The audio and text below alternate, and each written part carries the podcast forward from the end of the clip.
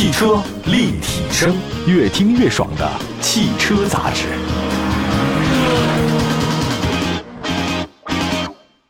买好车，买便宜车，就上有车以后 APP。作为腾讯战略投资的汽车信息服务平台，全国车辆降价信息、全市车价更低门店，通通实时更新，帮老百姓买到又好又便宜的汽车。老百姓买车就上有车以后 APP。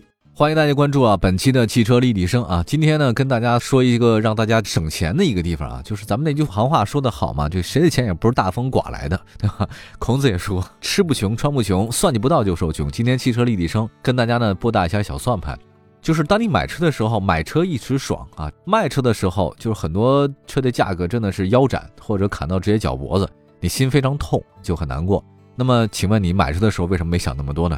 所以今天跟大家说一下，卖车时候不会亏太多的这个轿车保值率。那现在随着换车周期变短啊，不少消费者在购车的时候开始考虑保值率的事儿了啊。就是高保值率在卖车的时候就绝对不会亏太多。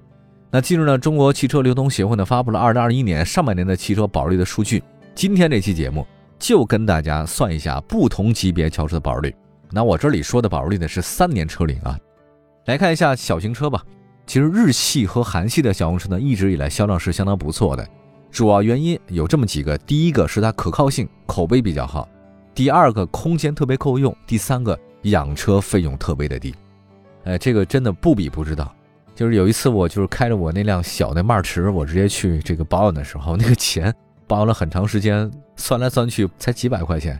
可是开大众去的话是另外一个价，再看其他车的话又另外一个价。确实不太一样，这个日系车的保养费用真的好低啊！而且你考虑一下，购买小型车的消费者大部分都是用城市代步的，因此日韩系呢就是很多人的选择。在小型车市场呢，保值率最高的是现代瑞纳，第二名呢是丰田 Toyota 的致炫，第三名是本田的飞度。其实说实在话，我从来没想到这个瑞纳的保值率这么高，哎，这个让我非常意外啊！三年保值率百分之七十五点五一。刚才说那个丰田雅维斯致炫啊，这个是百分之七十五点零八。飞度第三，百分之七十四点八四，也让我没想到的话呢，排在前三位之后，第四位是 Mini Cooper。哎呀，我的天哪，这车这么保值吗？不是谁开这车谁不舒服呀，对吧？啊，还有我比较喜欢的 Polo，保值率三年七十一。我们来看一下瑞纳啊，这个车保值率的三年是百分之七十五点五一，这个车真的不大，四米三，韩系三厢，一点四自吸，匹配五速手动或四速的自动变速箱。就这个要跟其他的那个车型相比啊，绝对这个配置是盖中盖。呃，这个动力组合当然很成熟，维修成本几乎没有。我觉得五速手动或四速的自动变速箱，这搁我我都会修了，都快。瑞纳的保值率高的原因是什么？因为这个新车指导价就很低，本来就几万块钱，你开了三年也不会跌很多。那么第二位呢是丰田致炫，保值率呢也是百分之七十五点零八，这个是很精致的小车。它的外观设计的话呢，我听说有消费者是特别喜欢，但有些人很不喜欢。呃，发动机的是一点五自吸 CVT 变速箱，最大功率一百一十二。它这个动力系统是很成熟了，加上丰田嘛，Toyota 大家都知道这个确实可靠性很好。以前你要有丰田车，你想开坏它是很难的，就是开到最后你都不喜欢了，那有可能。这车呢不到四米二，那长度呢很灵活，适合在城市当中使用。那比如说你单身或者小两口，这个代步车很适合。致炫保值率比较高的原因呢，就是它的 Toyota 的品牌和它的可靠性。还有刚才说到了第三位，其实我没想到本田飞度呢排在丰田后面啊，因为这本田飞度啊确实是卖的太好了，保值率呢三年是七十四点八四，时尚动感外形，本田一点五发动机这个性能也是很好，车内空间也不错，本田呢大家都知道 M M 嘛，车身这个空间最大化，这个在小型车市场的风生水起，几乎所有的小型车潜在用户都会先考虑，哎，我是想买飞度还是买其他的。那么飞度现在它改装的潜力很大，尤其是一些喜欢年轻的朋友买了飞度之后去改装。但是如果你要改了装了，在二手车市场的话呢，就不是特别受欢迎了。刚才说到的话是小型车，那这个小红车保值率的 Top Ten 我捋一下：一瑞纳，二致炫，三飞度，四 Mini，五是幻驰，六是威驰，第七是 Polo，第八呢还是丰田智享雅尔斯 L，第九是威驰 FS，第十是起亚 KX Cross 车型。刚才说到这些小型车，我们再说紧凑啊。紧凑车的话呢，Top Ten 三年保值率，这个也让我没想到。第一个居然是本田思域，哎，我觉得 不是卡罗拉吗？怎么现在换本田思域了？好吧，我们来看一下紧凑车市场，可靠性、使用成本低、空间大，你特别容易受宠爱 啊。四爷很喜欢你了。紧凑型的这个车的保值率呢，排名第一位的是本田思域，第二位居然是宝马二，第三位是本田捷德。这本田确实是空间魔术师，MM 魔术师啊，擅长偷空间。那你要说这宝马二怎么上榜啊？不是很了解。我觉得是不是最近有炒作呀？这个宝马二怎么会炒得那么热？来看第一位吧，本田思域保值率百分之七十七点四七，这个很恐怖了。你开三年还能卖将近八成，我觉得真的是本田思域是很多爱车青年关注过的车型，秒天秒地秒一切啊！长得帅，开得快。上市初期呢一度加价，而且要等半年。持续市场的不断热啊，所以让它的二手车市场很坚挺。一点五地球梦科技 Earth Dream 再加上最大功率一百七十七，匹配 CVT，它破百是七秒多。人说本田思域呢，应该就是平民轿跑。那么另外还有一个宝马二啊，宝马二的话呢，这个保值率呢是百分之七十六点九。宝马二呢，应该算是国内市场最便宜的敞篷车了。那但这款车的销量并不高，主要是因为它是用一的底子，但卖到了三的价格，你开的是二的车型。二系呢，在二手车市场比较坚挺，主要原因这款车最近被炒起来了，二十来万买一个敞篷车玩玩，你这不亏吗？二系呢，真的是为数不多的选择呀，空间动力都不重要，好看拉风这就够了，而关键是敞篷车。第三位的话呢是本田捷德，保值率呢百分之七十五点六八，当然捷德现在已经停产了，主要原因是卖的不太好，我觉得还有一个原因是保值率太高了，导致它停产了。作为家用车，这本田捷德各方面表现很好，一点八升一点五 T 发动机呢不算太强。但可靠性好啊，外形是很温满啊，空间那很大，而且还是本田品牌。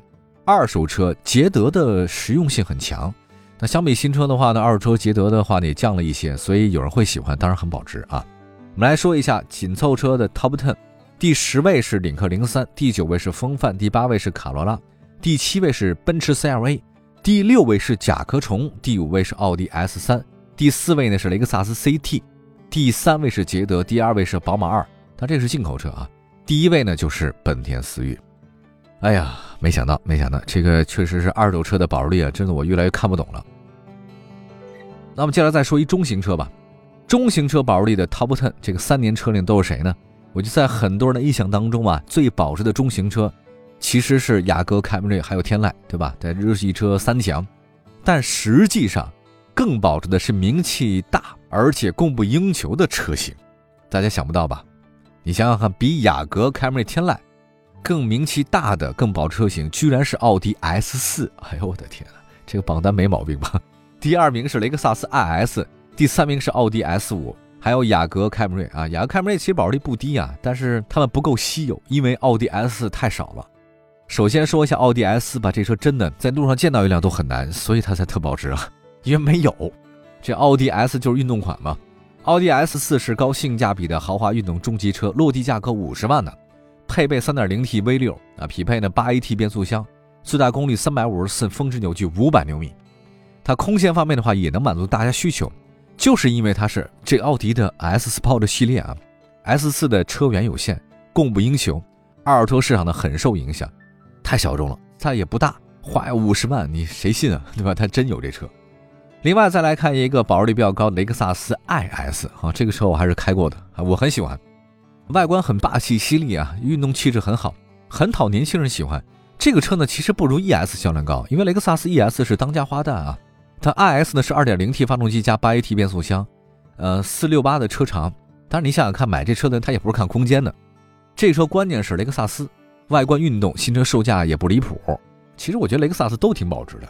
更别说它这保值当中的保值就是 IS 啊，还一个奥迪 S 五，这个其实跟 S 四很像，它三年保值率百分之七十九，搭载的是三点零 T 八 AT，这跟那个奥迪 S 四是同样的那个动力总成啊，车身尺寸也差不多，但是这个不一样的是呢，相比 S 四呢，S 五呢它的姿态更好一点，就是有敞篷版可以选，呃，价格呢比五十万更高一些，但是敞篷加强动力是它的吸引人的地方。目前市场上其实像 S 五这样的车型太少太少了，别的车系还真没有，只能在奥迪品牌中找到。我觉得这是一个奥迪 S 四、S 五都特别保值的一个原因吧。好，我们休息一下，大家也知道了这几个中型车了啊，再说中大型车，其他大家比较感兴趣的车型的一些保值率，马上回来。汽车立体声。继续回到节目当中啊，您现在收听到的是汽车立体声啊。刚才呢，我们说到的是二零二一年今年上半年轿车的保值率的排行榜。那么刚才说到中型车了，该说中大型车了。那大家呢算是比较感兴趣的啊，我们赶紧说国内市场最保值的豪华车型是什么呢？雷克萨斯没毛病。中大型保值率前两名呢分别是雷克萨斯 ES 和它的 GS，第三名是丰田皇冠。你看都是他们家的。雷克萨斯保值呢和车型本身有很大关系。皇冠保值呢，除了本身有不错的表现之外呢，跟它停产有关啊，因为很多人有皇冠情节。雷克萨斯 ES 保值率呢是百分之八十五点八三，这个长期霸榜，动力性真的一般。但是雷克萨斯品牌认知度很高，而且 ES 配置水平不错，做工方面自然是没得说啊，省心和耐用，保值也是理所应当。另外那个 GS 啊，比那个 ES 更偏向运动，二点零 T 发动机加八 AT 啊，这个其实我也开了挺长时间的这款车，它是后驱车。就运动的感受啊，其实真没有，对吧？虽然是后驱，但没太多运动。当时我开的时候，我也意外，哎，不是不是 GS 吗？怎么那么不运动啊？但它实际上外观很运动。呃，很多人喜欢雷克萨斯，但又追求驾驶感受的人都喜欢 GS 啊。停产之后它也停了，二手车价格呢应该不会低了。还有丰田皇冠，三年保值率高达百分之八十一啊！丰田皇冠太保值，这是历史悠久啊，大家对它印象很好，绝对不输雷克萨斯啊。很遗憾，我这说到这儿吧，心里有点难受，因为我没有看到榜上任何的国产车，真的挺可惜的。国产车的保值率呢，你不是说不行哈，就是大型车来讲，保值率的还是确实有点低。可能因为现在国产自主品牌做大型车的都不多，你想想看，何况它保值呢，对吧？我们看来一下中大型保值率 Top Ten 三年车龄：第一，雷克萨斯 ES；第二，雷克萨斯 GS；第三，皇冠；第四，奔驰 E 进口；第五呢，奔驰 E 国产。第六，宝马五；第七，奥迪 A 六进口；第八，宝马五系进口；第九，奥迪 A 六 L；第十是奔驰 CLS。啊，这车是太好看了。好吧，我们接下来的话呢，给大家一个小板块啊，这是商务车快讯的板块了。七月份商务车企的销量盘点。那最近呢，大家也特别关注奥运会啊，咱们中国的运动健儿们辉煌成绩啊，确实让我们大家成为了热门话题啊。现在呢，不只是我们体育界啊，在金牌的这个喜悦当中啊。激发了大家运动热情，各商务车企呢也公布了最新的销量数据啊，这个也算是一个小榜单，跟大家说一下。第一，南京依维柯，依维柯欧胜七月零售同比增长百分之四十二，当月订单突破一千五百台，依维柯欧胜房车市占有率呢是第一位，可谓是掌声再起，傲气十足啊。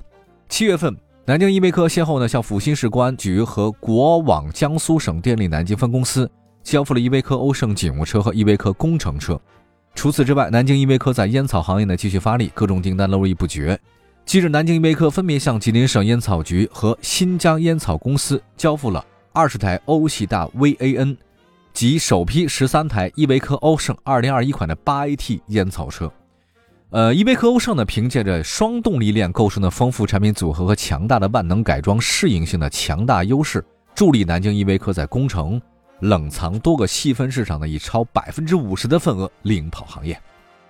啊，接下来再关注一下上汽大通 MAXUS 啊，这个同比大增百分之三十一啊，七月份销量达到一万五千多台。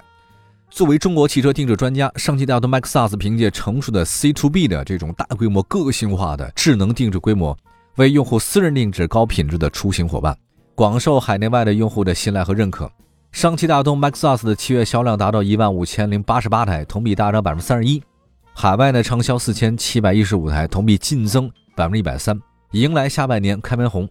上汽的 MAXUS 呢，紧抓欧洲车市复苏的风口，旗下的轻型商务车凭借出色品质以及丰富的选择，成为欧洲用户争相抢购的目标。七月份，包括上汽大通 MAXUS EV 三零、EV 九零。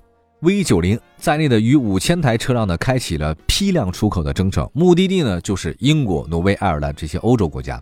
这次出口呢，不仅创下了中国品牌轻型车型出口欧洲的最大批量记录，也刷新了中国品牌单一车型出口欧洲的最大批量记录。截止到目前，上汽大通 MAXUS 的海外市场累计销量超十一万台。远销五十一个国家和地区，形成了澳新、美洲、欧洲、东盟、中东五大核心市场，并在各个市场取得了销量的新突破。好吧，以上就是本期汽车立体声全部内容，特别感谢大家的关注啊！希望各位都拥有一个美妙的爱车生活，也希望各位随时关注汽车立的官方微信、微博平台，同名搜索“汽车立体声”。下次节目接着聊，拜拜。